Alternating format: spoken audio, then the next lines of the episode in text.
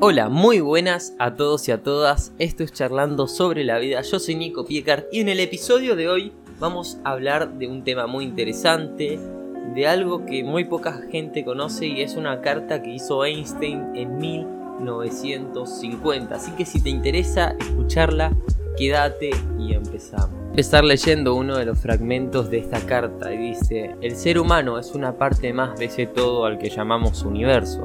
Sin embargo, a menudo nos concebimos a nosotros mismos como entidades separadas y eso es un error. Así empieza la carta a Einstein, que envió a su amigo tras que éste perdiera a su hijo. En 1950, Albert Einstein redactó una carta cargada de simbolismo y profundidad para dar aliento a un padre que, acaba de perder a su hijo, pequeño a causa de la polio.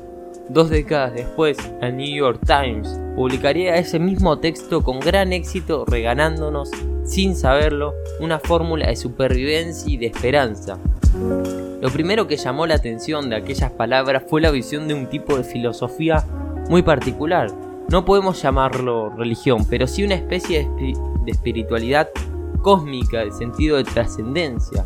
El dolor de la pérdida podía aliviarse, según el padre de la teoría de la relatividad, entendiendo que cada uno de nosotros formamos parte de un todo, lo que creemos que ha ido permanentemente en realidad con nuestro interior, o sea, o sea, es una idea que tenemos en nuestro ser hace mucho tiempo, a veces y muchos filósofos y padres de la física, de mil cosas, gente que es considerada genio, piensa que no estamos separados del universo.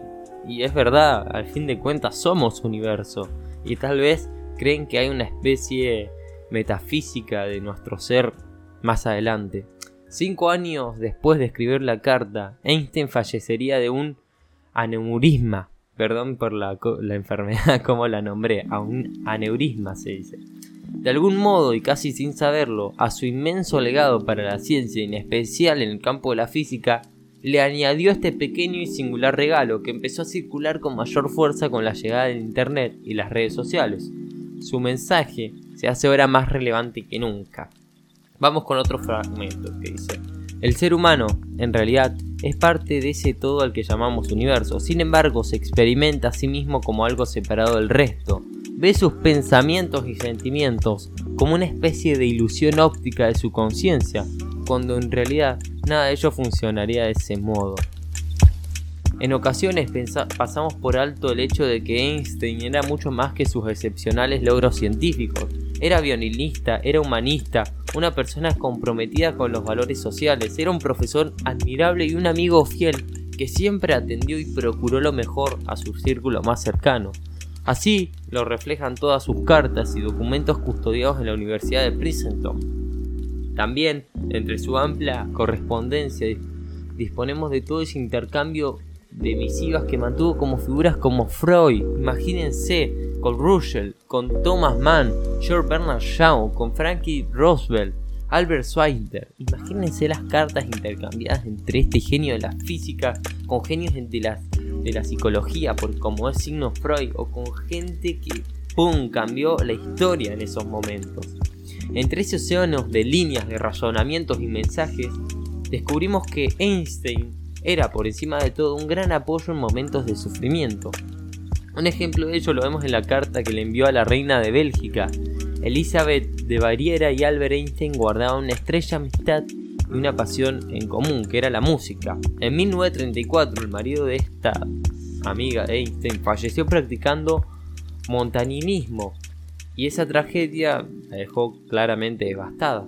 El padre de la teoría de la relatividad encontró las palabras adecuadas para consolarla y para darle ánimo de la fortaleza. No solo era el padre de esta teoría, sino era un maestro de las palabras de Einstein. Sabía qué palabras usar en el momento correcto. Hizo lo mismo con Robert S. Marcus, un amigo fiel y querido que en 1950 sufrió la pérdida de su hijo. En esta carta destaca un concepto central que las distingue de las demás. La compasión humana era para Einstein un mecanismo de salvación y una forma de hallar sentido a la vida. Si algo que verdaderamente es difícil es despertar la esperanza a quien ha perdido lo más preciado. En estos casos no sirve mucho un lo siento, un perdón por eso, o un su recuerdo siempre va a estar en nuestro corazón. Lo que intentó Albert Einstein con ese texto es invitar al señor Marcus, o sea, al padre que perdió el hijo, a ver más allá de su propio dolor, a alzar el rostro y sentir que cada uno de nosotros formamos parte de ese todo.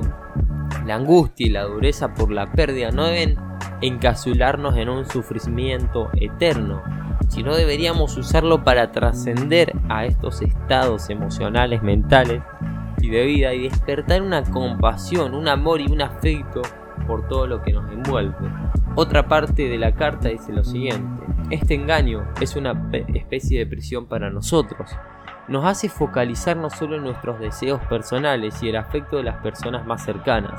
Ahora bien, nuestra tarea debe ser librarnos de esa prisión para ampliar nuestros círculos de compasión y abarcar así todas las criaturas vivientes y a toda la naturaleza en su belleza, suscribió Einstein.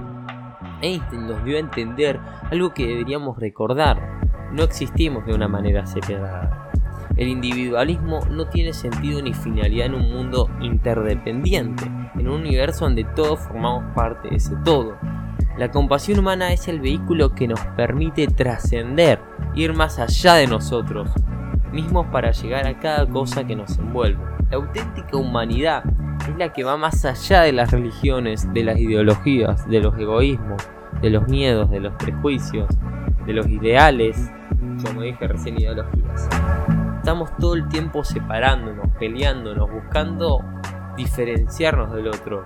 Pero Einstein tenía esta idea de que algo que da sentido a la vida es la compasión y ir un poco más allá arriba de nosotros y dejar de lado las diferencias y ver las cosas que tenemos en común. Así cabe señalar que Einstein no fue el único que le dio una perspectiva casi cósmica de la compasión humana. Carl Sagan también nos recordó en uno de sus libros que usar la compasión sumada a nuestra inteligencia y tecnología para crear una vida significativa y respetuosa con el planeta nos va a permitir tocar las estrellas. Vale la pena recordar las palabras de estas dos figuras inolvidables del mundo de la física y de la astronomía. Y es muy loca esta idea, es para sentarse y pensar. Así que te dejo pensando, pensemos en la compasión y en lo grande que es el universo y que todo tiene que ver con todo. Nos vemos en el próximo episodio. Te saludo Nico Piecart. Chao.